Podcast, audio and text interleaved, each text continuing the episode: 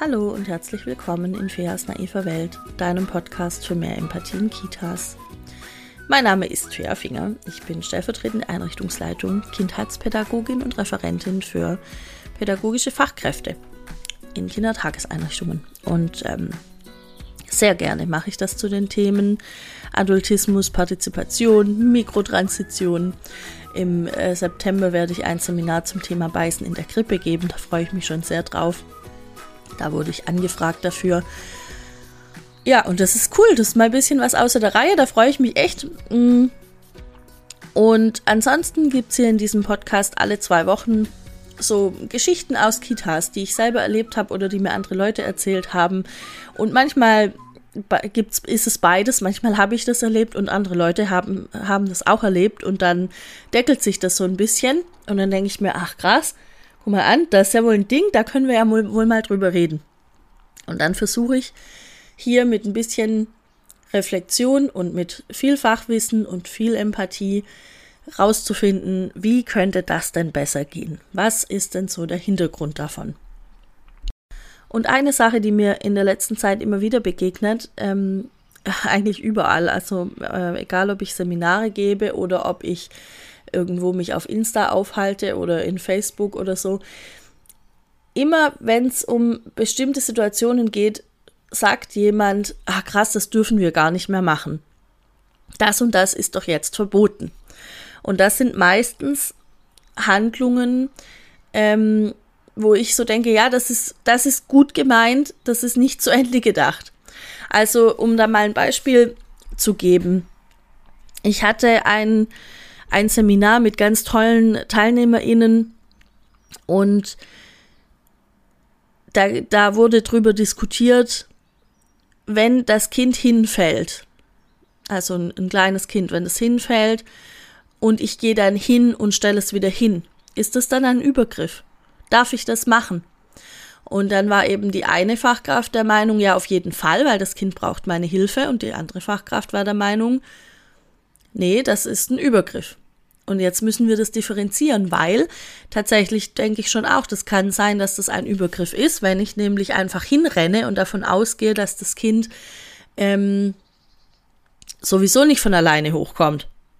Ja, so, also wenn meine Haltung ist, ja, schafft es eh nicht, ich mache das jetzt mal eben schnell, dann kann das schon ein Übergriff sein. Dann kann das schon auch blöd sein für das Kind.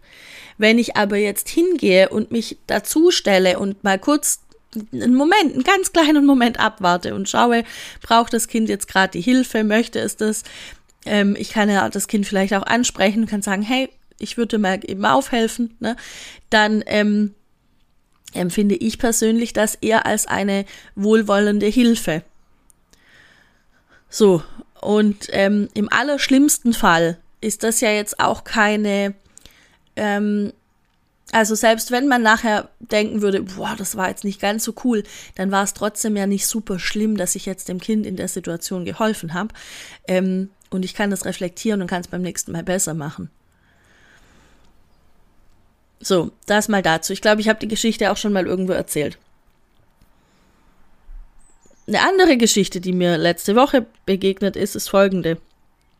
Christine Füchtenschneider hat ein Video gemacht, einen Perspektivwechsel, ähm, in dem sie dargestellt hat, wie eben die Kindergartengruppe losgeht zum Ausflug und alle Kinder müssen nochmal auf Toilette. Die Situation kennst du vielleicht, vielleicht habt ihr das auch so bei euch in der Kita. Also die wollen zum Ausflug und die Erzieherin ruft so, ihr geht alle jetzt auf Toilette. Nein, Lisa, du auch. Okay.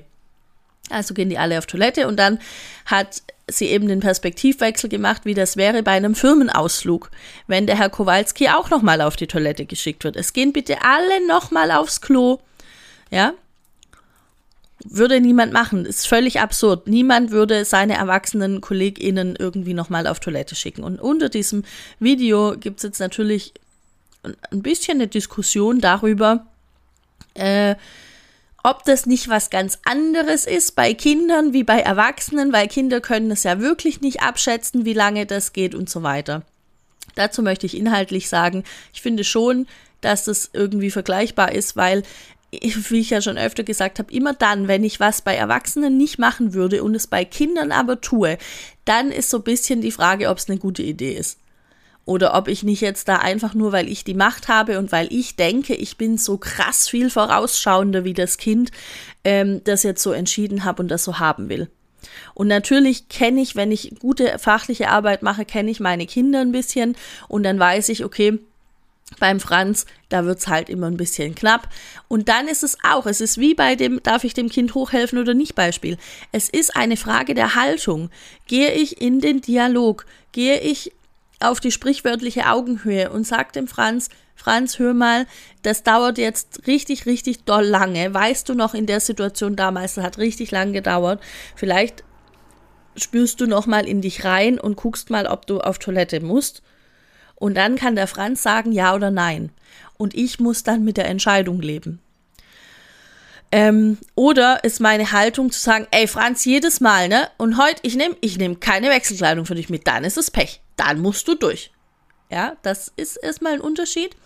Und ähm, dann standen unter diesem Beitrag auch mindestens eins oder sogar zwei Kommentare, wo Leute geschrieben haben,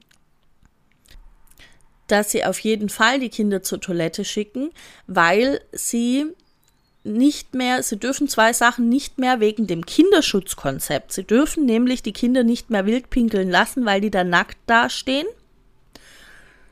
Und das zweite ist, sie dürfen Kinder nicht mehr umziehen, weil die dann nackt irgendwo zu sehen sein könnten. Und das ist wegen dem Kinderschutzkonzept.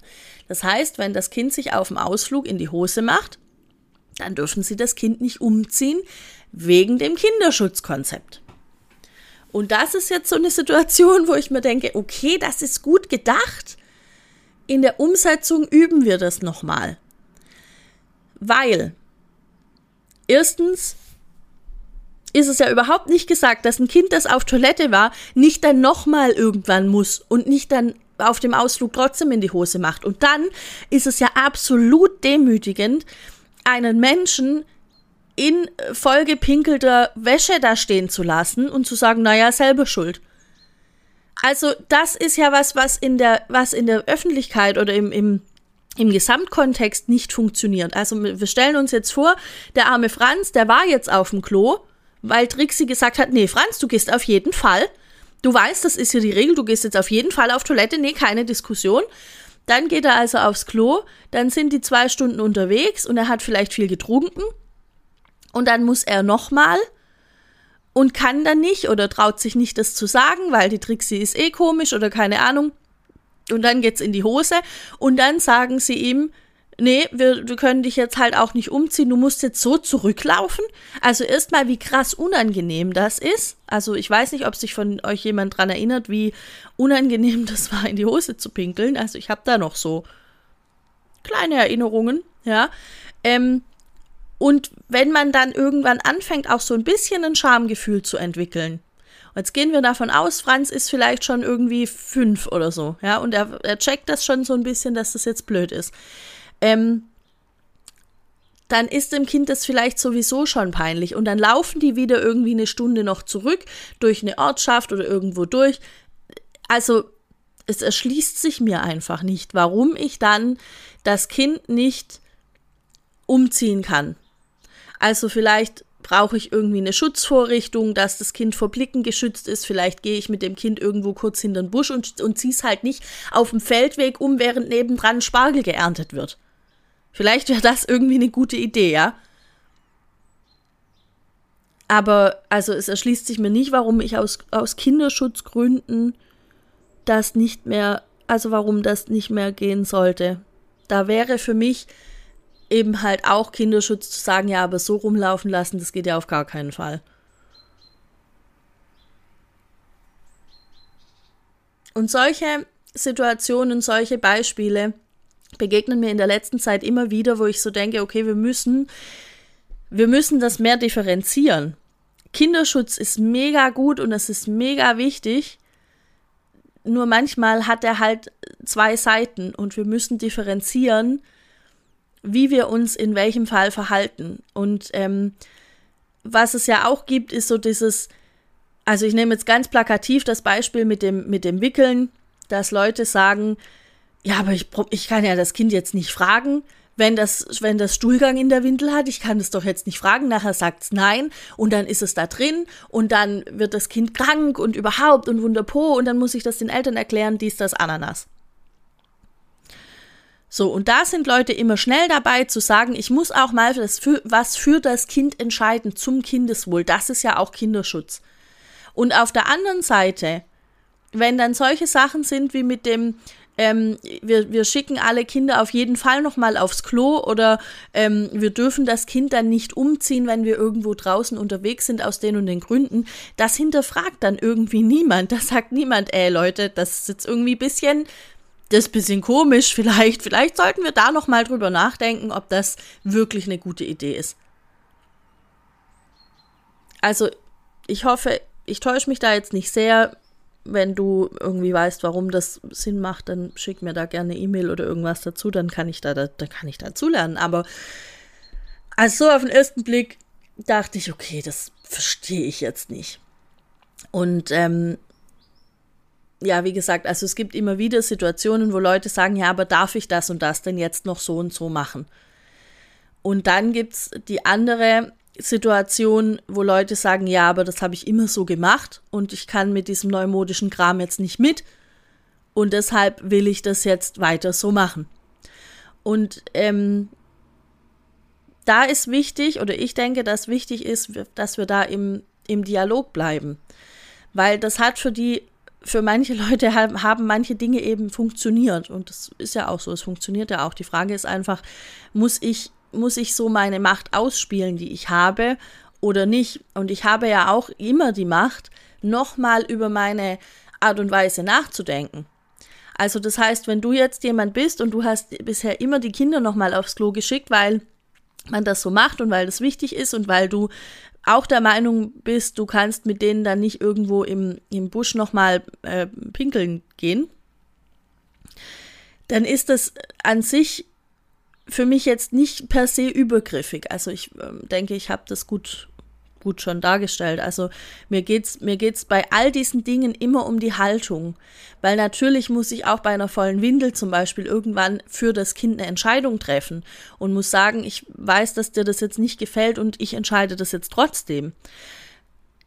Die, es geht halt, es geht immer um die Haltung. Es geht immer darum, bin ich dabei Arschloch oder bin ich dabei einfach sehr nett und sehr zugewandt und auch gleichzeitig sehr sicher und, und ähm, weiß einfach, okay, wir gehen jetzt in diese Richtung, weil ich vielleicht alle anderen Dinge vorher probiert habe.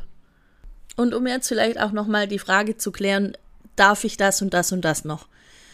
Für mich ist immer eine gute Frage, mir zu überlegen, würde ich das, was ich jetzt vorhabe, mit einem erwachsenen Menschen auch machen? Und wenn die Antwort nein ist, ist es meistens bei Kindern auch eine schlechte Idee. Zugegeben, in dem Beispiel von mir jetzt mit der, mit der Toilettensituation kann man es nicht so, nicht so komplett in die eine oder in die andere Richtung stellen, weil da viele Aspekte mit reinspielen, weil da auch ähm, solche Sachen mit reinspielen, wie wie lange sind wir weg, welche Möglichkeiten gibt es überhaupt, welche Kinder habe ich, wie viele Kinder habe ich hin und her, ja, wie viele Leute sind überhaupt dabei. So, da spielen ganz viele Dinge eine Rolle. Deshalb muss man das alles immer noch mal genauer überlegen. Was auf jeden Fall nicht geht, sind ähm, Beschämungen jeglicher Art. Und dazu würde für mich tatsächlich, komischerweise, auch zählen, das Kind dann in der nassen Hose durch die Pampa laufen zu lassen. Also das ist einfach, das geht nicht, okay? Würden wir mit einem Erwachsenen nicht machen.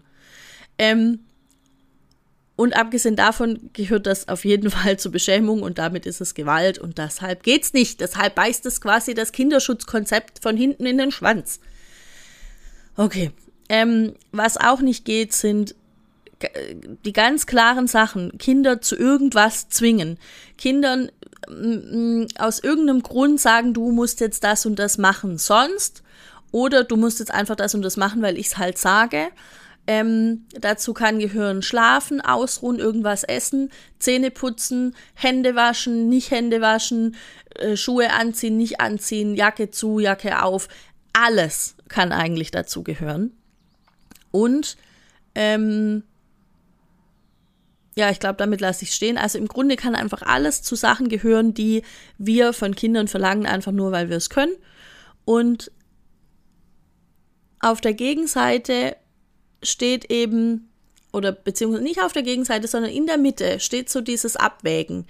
Es ist wirklich sehr, sehr kalt und das Kind will diese Mütze nicht aufziehen. Was kann ich dann tun? Und dann kann ich natürlich sagen, nee, Kind, du ziehst jetzt die Mütze auf, weil ich das sage und draußen ist kalt und alle ziehen eine Mütze auf. Oder ich kann in die Einfühlung gehen und kann sagen, okay, ich habe das verstanden, du möchtest die Mütze nicht und mir ist wichtig, dass das und das und dass du gesund bleibst und so weiter, alles, was man dann so sagen kann. Ähm, wobei ich nicht sicher bin, ob das beim Kind dann, sorry, ob das beim Kind dann tatsächlich so ankommt oder ob das Kind sich dann halt das Recht sagt, nee. Das ist ja für mich überhaupt kein Grund. Also ich glaube, ich glaube, bei mir hat nie funktioniert, wenn irgendjemand gesagt hat, doch, iss mal das und das, das ist gesund für dich, da sind Vitamine drin. Das ist ja kein Grund. Also das ist ja für ein Kind überhaupt kein Grund. So.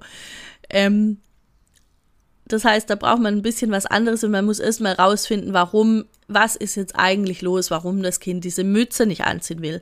Kratzt die, findet die die hässlich, äh, der, die, also findet das Kind die Mütze hässlich, ähm, hat es noch eine andere Mütze vielleicht dabei, so, will es vielleicht gar nicht in den Garten, ist vielleicht einfach das der Hintergrund. Also da gibt es eben eine Vielzahl von Dingen und es ist unser Job dann einfach danach zu fragen. Ja, aber das können wir nicht für alle machen. Das stimmt. Das heißt, nein, das stimmt nicht. Wir können das für alle machen. Wir können es nur nicht für alle gleichzeitig machen. Das ist ein Unterschied. Ähm, und das müssen wir auch nicht. Wir müssen es nie mit allen gleichzeitig besprechen, sondern es kann sein, heute ist es Franz und morgen ist es Torben und übermorgen ist es Sissy. Also es so, wir, wir müssen meistens die Dinge nicht gleichzeitig diskutieren. Eine Sorge, die dann auch mitschwingt, ist, wenn ich das jetzt einem Kind erlaube, in meiner großen Güte die Mütze vielleicht nicht aufzuziehen oder nicht auf Toilette zu gehen, dann wollen das alle. Das ist ungefähr das gleiche wie, dann müssen wir das für alle machen, weil dann wollen das alle. Und jetzt, Spoiler, das wollen nicht alle. Kinder sind ziemlich schlau und Kinder verstehen, ähm, dass es dass manchmal Leute gestört sind von Sachen, die sie selber gerade nicht stören und dann wollen sie das auch nicht. Was natürlich sein kann, ist, dass ein anderes Kind tatsächlich auch diesen Wunsch hat, den, den Kind Nummer eins hatte oder auch das Bedürfnis und dann sich denkt, ah krass, der Franz hat gerade gesagt, er will jetzt gar nicht aufs Klo gehen. Das wäre ja eine Möglichkeit für mich dann könnte ich ja auch sagen, ich will jetzt gar nicht aufs Klo gehen.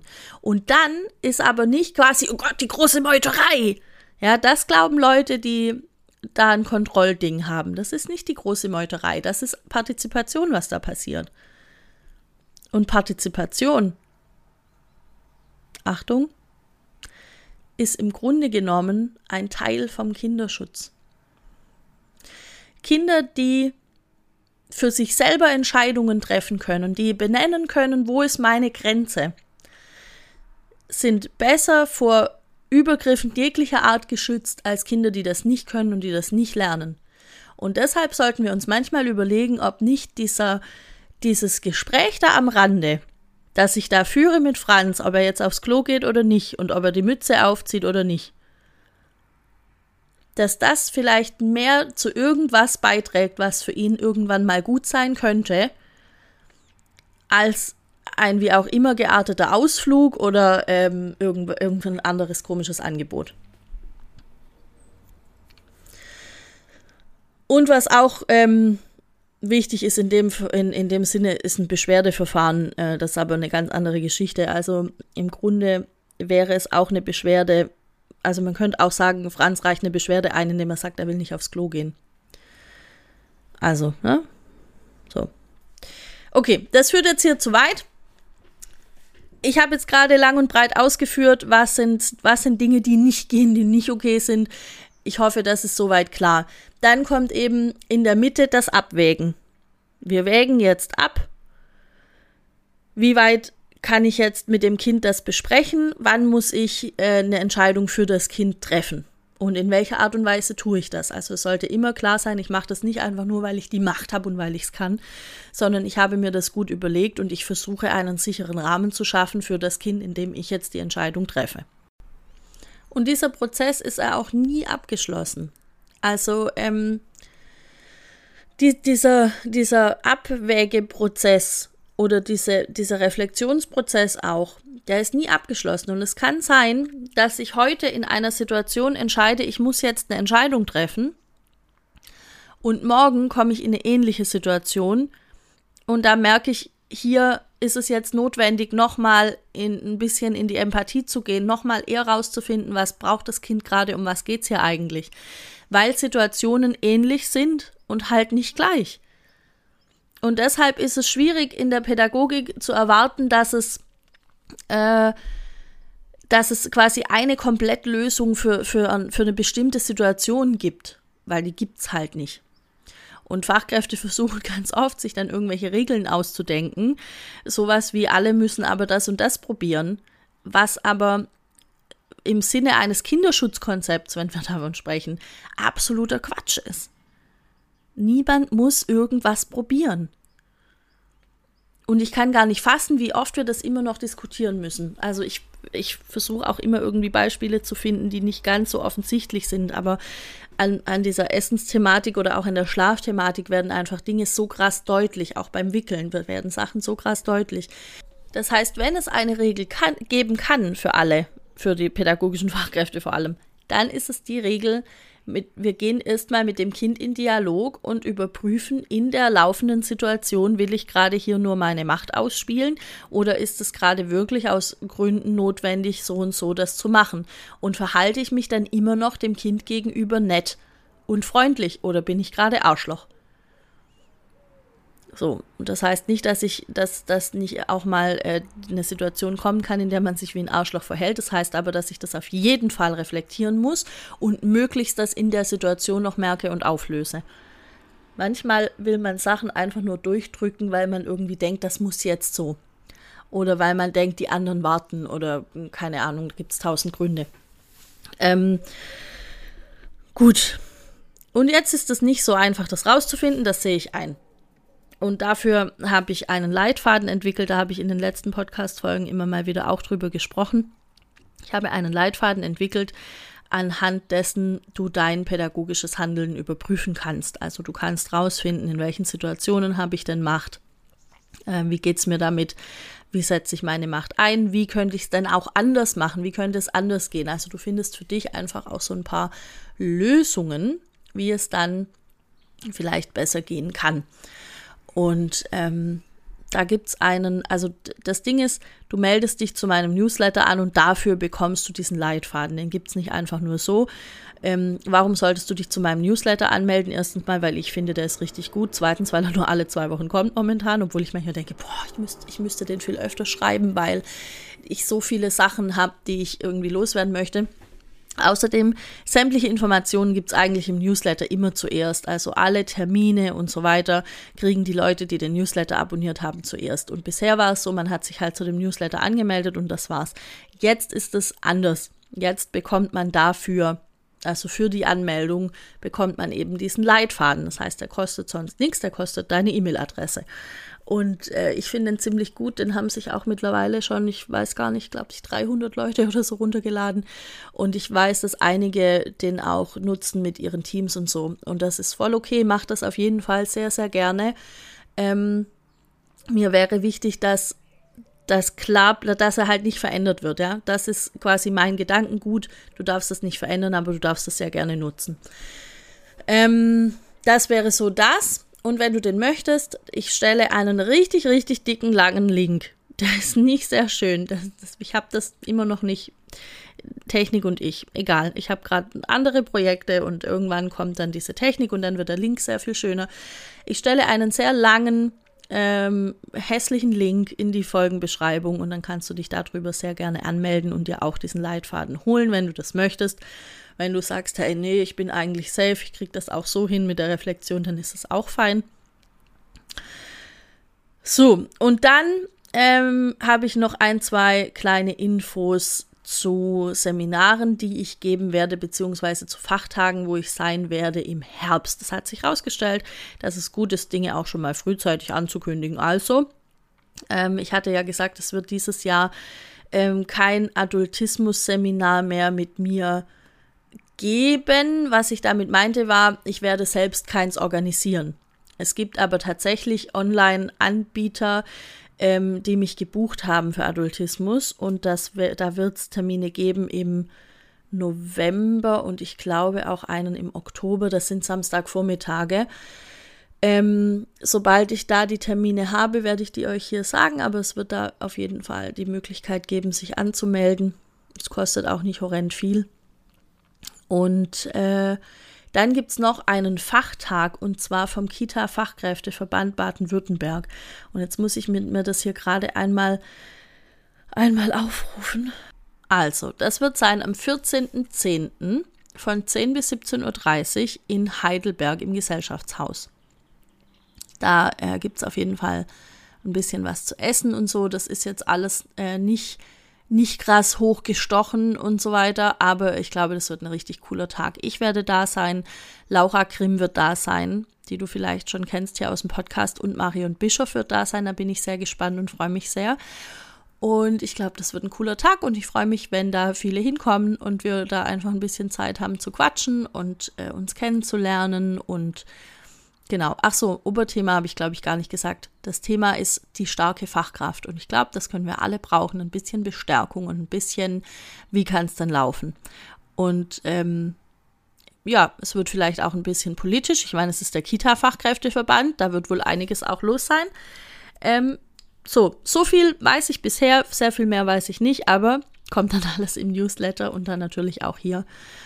Und ja, ich freue mich, wenn ich euch im Herbst bei irgendeiner Veranstaltung sehe, sei es im Seminar, sei es auf diesem Fachtag. Das wird auf jeden Fall so oder so cool.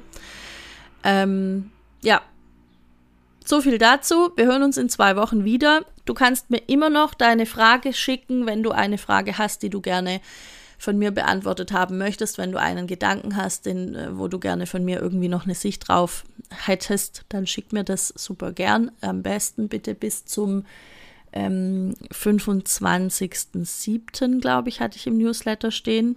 Was ich mir dabei gedacht habe, weiß ich nicht. Also je schneller, desto besser, weil ich weiß noch nicht, wann ich die Folge aufnehme. Das sollen, das sollen quasi die Folgen werden, wenn ich im Urlaub bin. Ähm, Damit es einfach da auch einen Podcast gibt. Ich weiß nicht genau, ob Leute über den Sommer überhaupt den Podcast hören, aber dann dachte ich, naja, dann hört ihr es halt nach. Ist eigentlich auch nicht so wild, ne? So, also, das heißt, nächste Woche ist Newsletter-Woche, melde dich an. Und die Woche drauf ist ähm, wieder Podcast-Woche und dann geht das immer so im Wechsel. Und wenn du sagst, ja, ich will den Newsletter haben, aber den Leitfaden will ich eigentlich nicht, das geht auch. Das kannst du machen auf meiner Homepage schwerfinger.de. Ähm, da ist es im Moment, glaube ich, noch so eingestellt, dass man da einfach dran, also dass man sich einfach für den Newsletter einträgt ohne irgendwas. Ich wüsste jetzt nicht, warum man das machen sollte, weil der, dieser Leitfaden ist richtig gut. Ähm, aber gibt solche und solche. Ist alles fein für mich und dann wünsche ich dir eine gute Zeit bis in zwei Wochen. Achte gut auf dich, trink genug, ist wichtig. Bis dann. Ciao.